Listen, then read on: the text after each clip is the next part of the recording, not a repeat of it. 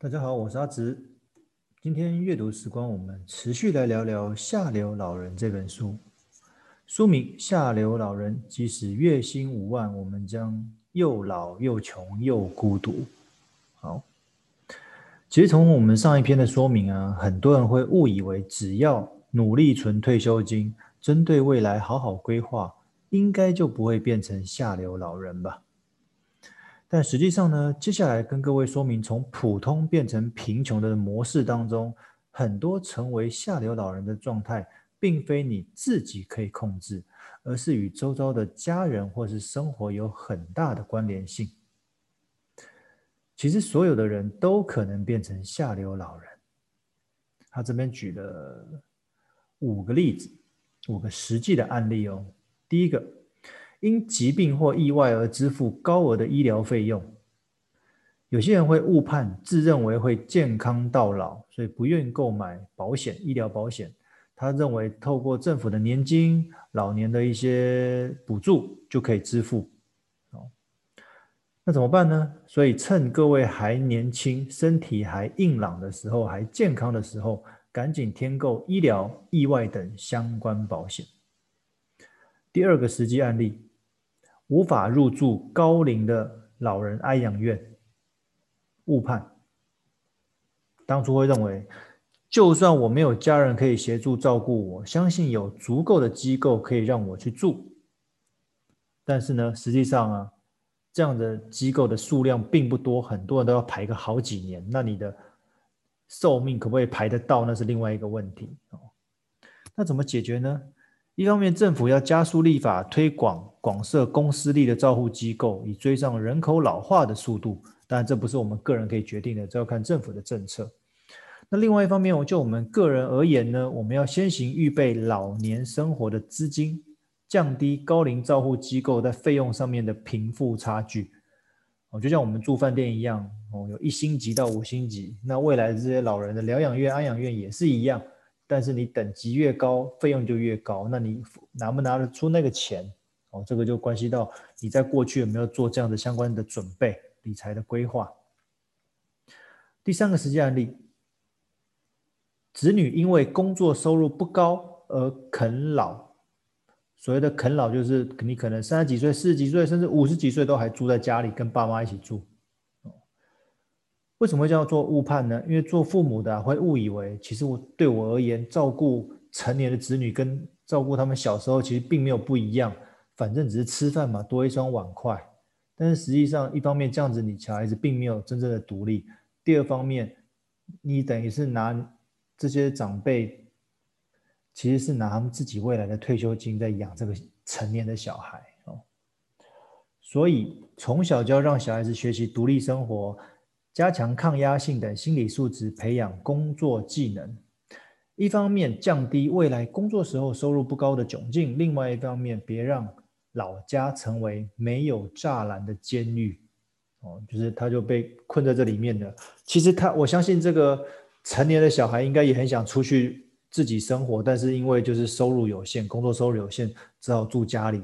哦，可是住家里偏偏要被父母管，但是又不得不。所以他说这是没有栅栏的监狱。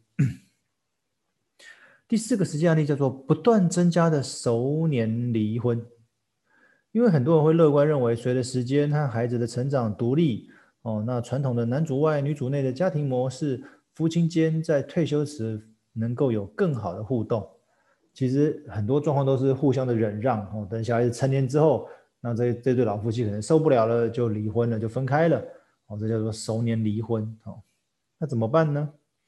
因为工作成为家庭支经济支柱的一方，在尚未退休前，应该积极培养退休后的兴趣跟嗜好，减少你在退休后长期待在家的无所事事，这样就可以降低夫妻之间在退休生活所延伸的一些摩擦。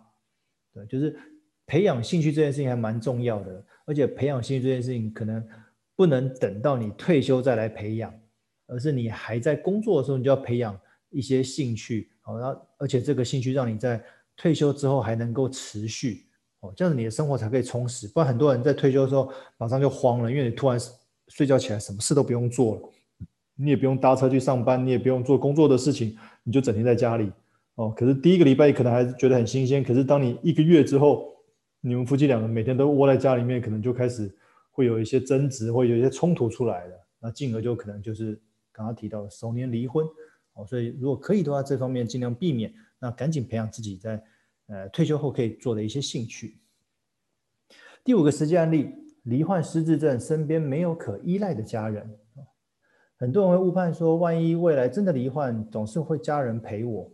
哦，但是其实你的小孩自己有自己的生活跟家庭。哦，那孩子有自己的工作跟生活，与与其期待孩子的照顾，不如自行准备相关费用，入住合法机构。但这也是要事先准备一些钱呐。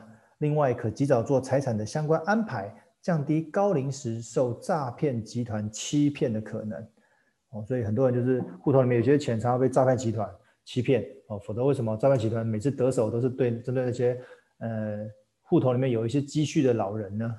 哦，所以这部分都可以做一些调整跟规划。好，它里面提到几个未来一定会发生的现象，第一个，我们能够拿到政府的退休金会变少。一方面是由于人口结构的改变，劳工人口锐减，那我降进一步就会降低政府可能的税收来源嘛。另外一方面，因为医疗进步，让平均寿命一直往上攀升，导致政府年金的负担加重。那我一加一减之下，未来可领的政府年金就不要抱有太大的期待。第二个，年收入不高，老年贫穷的风险很高。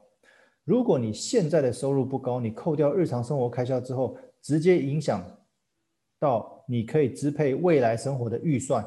简单讲，就是你没有多的钱可以存，那你老的时候一定是穷的。如果你现在存不了钱，你老的时候一定是穷的。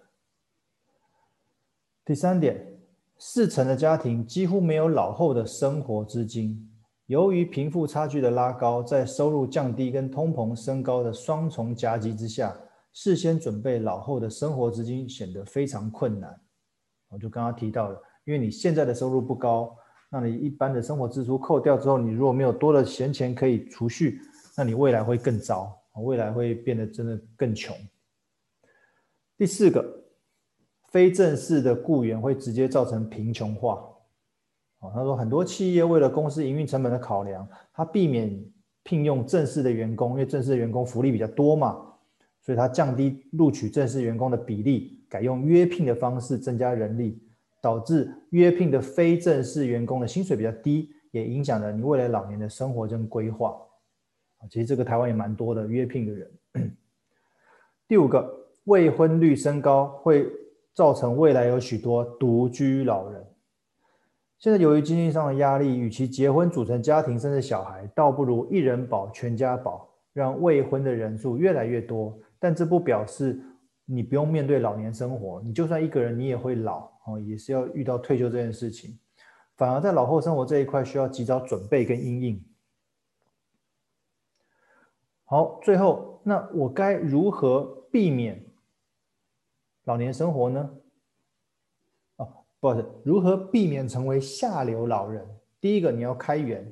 如果你现在的收入不高，我们是不是应该提升自我能力，增加收入？不要只会抱怨说薪水不高。那你请问你，你有多少能力、多少技能、专业技能？哦，因为你唯有生收入提高了，你才有多余的资金可以规划老老后的生活。第二个，避免成为下流老人的方法叫做节流。如果你的收入尚可，你不要只看目前的生活品质，请你试着在及时行乐跟延迟享乐之间取得一个平衡点，降低成为下流老人的可能。第三个。请多培养人际关系，去多交朋友，多认识一些人，它可以让你的生活丰富一点，也让你老后的退休生活不会太枯燥。你老了要想要找个朋友聊天都找不到朋友，那就很尴尬。毕竟老的时候如果可以跟人多互动，对你的身心都是好的。第四个，刚刚前面我们有提到培养兴趣，因为你工作的时候如果太忙，忽略了兴趣的培养，这样子你在退休的时候会出现无事可做的窘境。你要试着拨一点时间培养兴趣，降低目前的工作压力，也可以增添你未来退休生活上面的一些色彩。OK，第五个当然就是很重要的老生常谈，健康的身体哦。如果你老的时候是长期病痛，甚至卧床，哦，那个画面绝对不会是你对退休的的的期待画面。所以平常要养成运动的习惯哦，不要再说什么工作很忙没有时间运动哦，平常就要养成运动的好习惯，无论财务上或身体状况都是要及早准备的。好了，最后书中提到，如果下流老人已经是现在社会人口结构中的这么一层的话，我们一定要想办法不让未来的自己跌到这一层。我们一起努力。那这本书的相关内容就在这边与各位分享，谢谢各位。